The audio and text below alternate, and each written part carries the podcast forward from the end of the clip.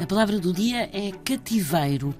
E cativeiro é o estado ou ainda o tempo de cativo, o lugar onde se está cativo, ou seja, a prisão, o cárcere, mas também se usa a palavra cativeiro como sinónimo de escravidão e de servidão. E em sentido figurado, usa-se cativeiro para referir uma opressão moral, um domínio sobre alguém. Ora, a palavra cativeiro deriva do latim, do termo cativo em latim, que era a palavra usada para prisioneiro.